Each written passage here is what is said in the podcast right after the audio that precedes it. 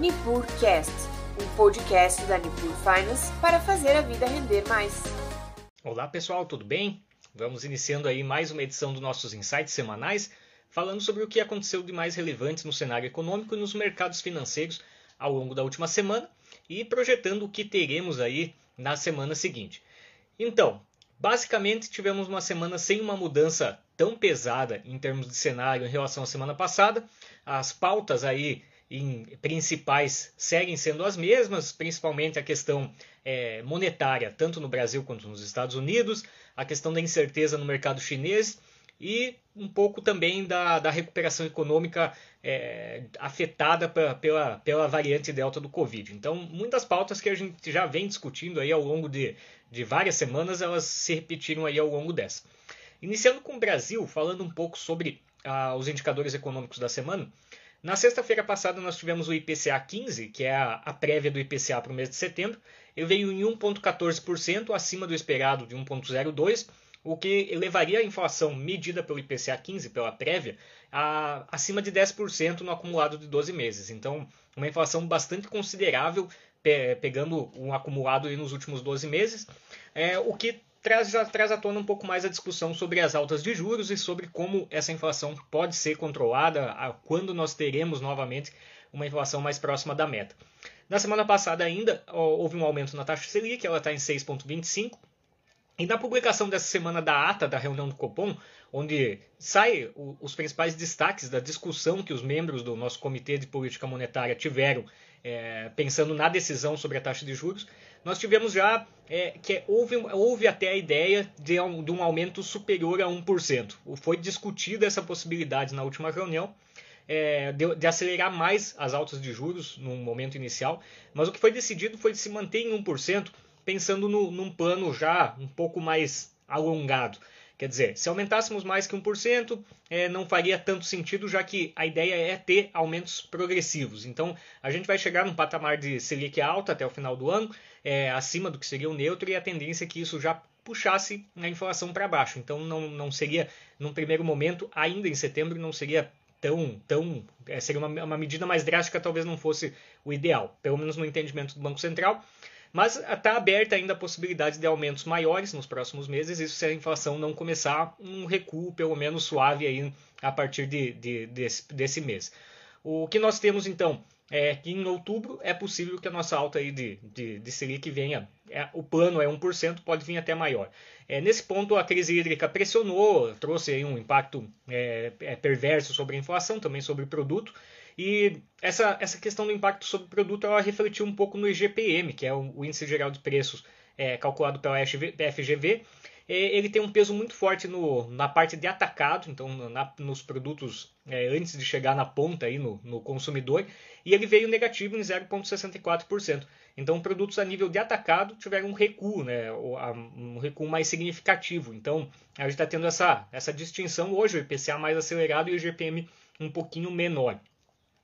Ainda é, dentro dos indicadores brasileiros, no, no, que tivemos nas últimas semanas, fora a questão é, monetária, a parte fiscal também foi algo muito discutido, foi algo muito falado, a questão do, do aumento do IOF é, para financiar o auxílio, auxílio, Brasil até o final do ano, a questão do, do nosso orçamento do ano que vem não estar muito alinhado, mas essa semana o dado foi positivo. Nós tivemos aí a, um superávit orçamentário no mês que foi até é, bem acima do que foi previsto. Então, a arrecadação tributária ela vem bem dado também a, a, atividade econômica, né, a volta de alguns setores como serviços e varejo. Então, isso nos trouxe alguma melhora em termos de, de resultado orçamentário. Ah, em questão também de emprego, ah, de, de atividade, nós tivemos os dados de emprego do CAGET nessa semana, com 100 mil vagas abertas a mais do que o esperado. Então, está uh, se percebendo uma recuperação gradativa na economia brasileira e a gente está tendo essa distinção entre uma série de ruídos macroeconômicos contra a parte de fundamentos um pouco mais tranquila. Né? Então, as, as empresas vêm atuando, vêm tido, tendo, apresentando bons resultados, mas a gente tem tido muito ruído no, no cenário macro, que envolve a questão da inflação, envolve a questão é, fiscal e também aquele componentezinho aí, um pouco o que veio, principalmente nos últimos dias, no cenário internacional. Então, a discussão segue nesse sentido. Estamos tendo uma recuperação econômica razoável, mas com bastante ruído envolvido, né? então com muita oscilação em torno é, dos nossos principais indicadores. A gente segue acompanhando principalmente a inflação, é, o que vai nos dar, vai ditar é, até que ponto a Selic deve chegar no fim do ano. As apostas estão em 8,25, né? O Caged realmente, como o Denis falou aqui, deu uma, uma aliviada, né? O Caged deu uma, uma bela aliviada. E até, é, pegando o gancho do que ele comentou, uh, isso nos deixou com desemprego em 13,7%. Deu uma, um recuo bom aí em relação ao último dado, que era de 14,1%. Então, estamos tendo, do lado da economia real, a gente tem visto aí alguns indicadores positivos. Falando um pouco sobre cenário externo, uh, os Estados Unidos, a, o debate também segue em torno da inflação, né, segue em torno da política monetária lá. A, a principal fator é, no momento é, é a questão uh, da recuperação do emprego. A recuperação do emprego lá vindo bem, é, nós devemos ter aí uma retirada de estímulos do, monetários ainda esse ano, o chamado tapering. Uh, o tapering ele deve acontecer esse ano pelo, pelas indicações das declarações do, do, dos membros do Comitê de Política Monetária americano. É, muitos já estão falando, ó, novembro para nós é uma data boa para iniciar o processo de retirada dos estímulos e começar a trabalhar o caminho até o ano que vem, quando, quando teremos aí um, um pouco mais, uma melhora aí de ambiente suficiente para trabalhar uma alta de juros. É, no momento ainda não está assim. É, o problema com a variante Delta lá penalizou um pouco os mercados. A confiança do consumidor regrediu. É, no, no, no mês, o, no mês de, de, setembro. É, os pedidos de seguro-desemprego vieram um pouco acima do esperado. É, e, e, aí isso gera uma pressão para que os estímulos continuem, embora é, não, não tenhamos aí é, uma, uma previsão clara. O, o que vai definir em grande parte é essa questão da recuperação do emprego, é um dado dessa semana chamado payroll, é, que vai, a gente vai ver se abriram mais vagas aí no último mês é, o quanto abriram e isso vai traçar um pouco o caminho. Eu vi que o Denis comentou que seria interessante pegar os dados abertos por setor do CAGED, é uma boa, uma boa consideração, Denis. É, Para a próxima, próxima vez que vier o dado, eu vou buscar isso e eu trago também por setor. Uh, obrigado aí pelo feedback. Uh, como eu comentei, voltando um pouco para a questão dos Estados Unidos, é, a, a variante Delta penalizou, o mercado de trabalho tendo uma recuperação um pouco mais suave, a inflação deu uma arrefecida nos últimos meses, mas ainda assim, é, as declarações dos membros do Fed indicam uma, um, um começo na, no processo de retirada de estímulos ainda esse ano, para tentar voltar um pouco com o nível inflacionário, já que a previsão é que eles carreguem pelo menos mais três anos com inflação acima da meta. E o que é algo não muito bem visto, né, em particular é, numa economia mais estável, como é o caso do, dos Estados Unidos.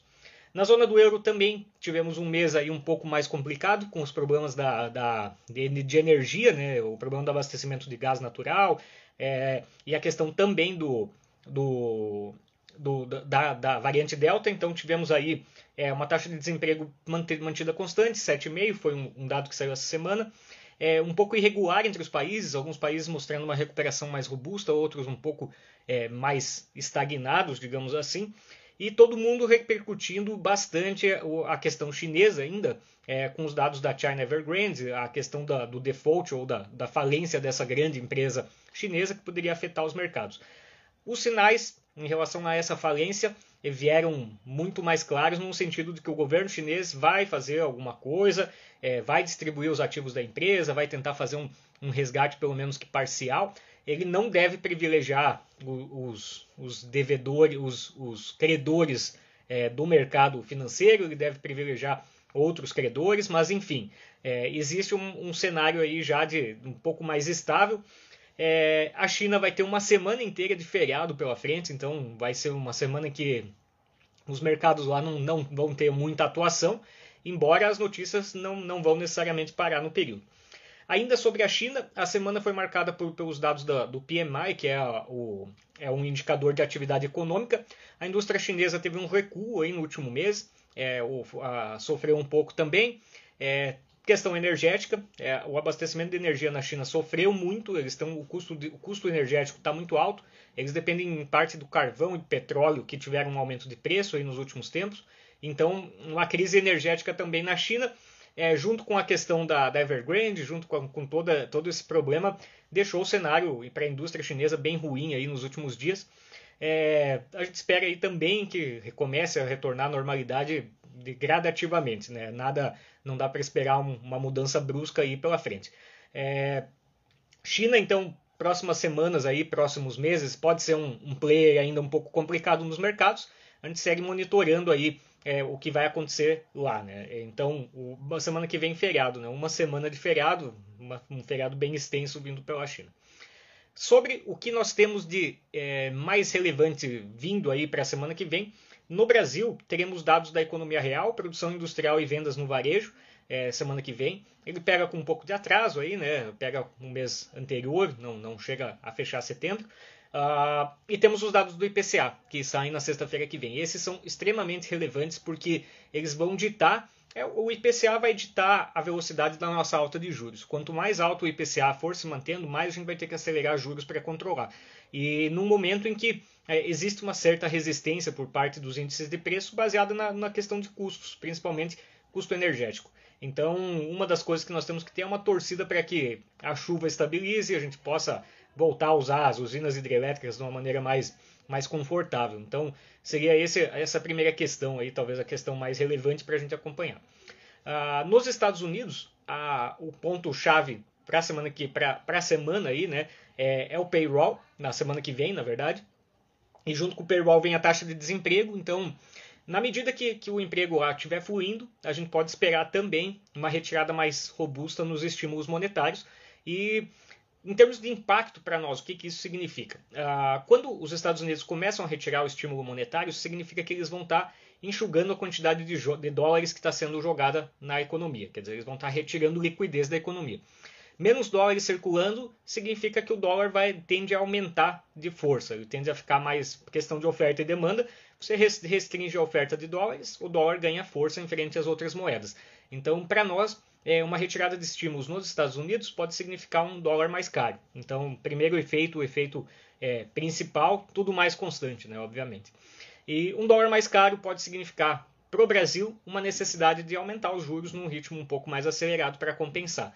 Então, a, o, o, dólar mais alto pode também impactar na nossa, na, na, nossa política monetária, pode fazer com que a gente tenha que usar um pouquinho a, a política monetária para segurar câmbio. Não é o, ideal, mas pode ser que, que aconteça, né? não, é, não é isento. A questão sobre também é, indicadores, né, além da, da, dos Estados Unidos, na zona do euro teremos aí alguns indicadores de, de preços. Ainda na semana saiu o índice de preços ao consumidor lá. Deve vir um pouquinho acelerado, embora é, eles tenham sofrido um pouquinho aí com a questão da variante Delta. Então, né, a gente segue acompanhando esses indicadores. E no mais também ainda as notícias que vêm lá da, da China sobre a questão da, da Evergrande, sobre a questão industrial. Como eu comentei, embora seja feriado, é, a gente ainda deve ter algumas novidades aí nos próximos dias. Então, no geral, os mercados eles têm tido um, tiveram um mês difícil, né, um mês bem complicado com uh, na verdade tivemos de três meses com muita muito um acúmulo de sequências é, indicadores negativos né, para o mercado. Tivemos a, temos a nossa questão inflacionária, tivemos nossa questão fiscal, tivemos uma, uma crise política que parece um pouco mais calma agora, ah, isso só no Brasil, crise hídrica também, e aí lá fora todas essas questões da, da, da redução de política de estímulos monetários nos Estados Unidos e principalmente ah, os choques vindo aí da, da, dessa questão de dívida lá na China. Então foi uma sequência que acabou afetando o mercado Algumas coisas já estão mais estáveis, outras ainda estão em andamento, mas a, a gente vê que nesse, nessa semana em particular parece que algum, algum direcionamento surgiu, as coisas começaram a pegar uma direção um pouquinho mais clara e a gente segue acompanhando.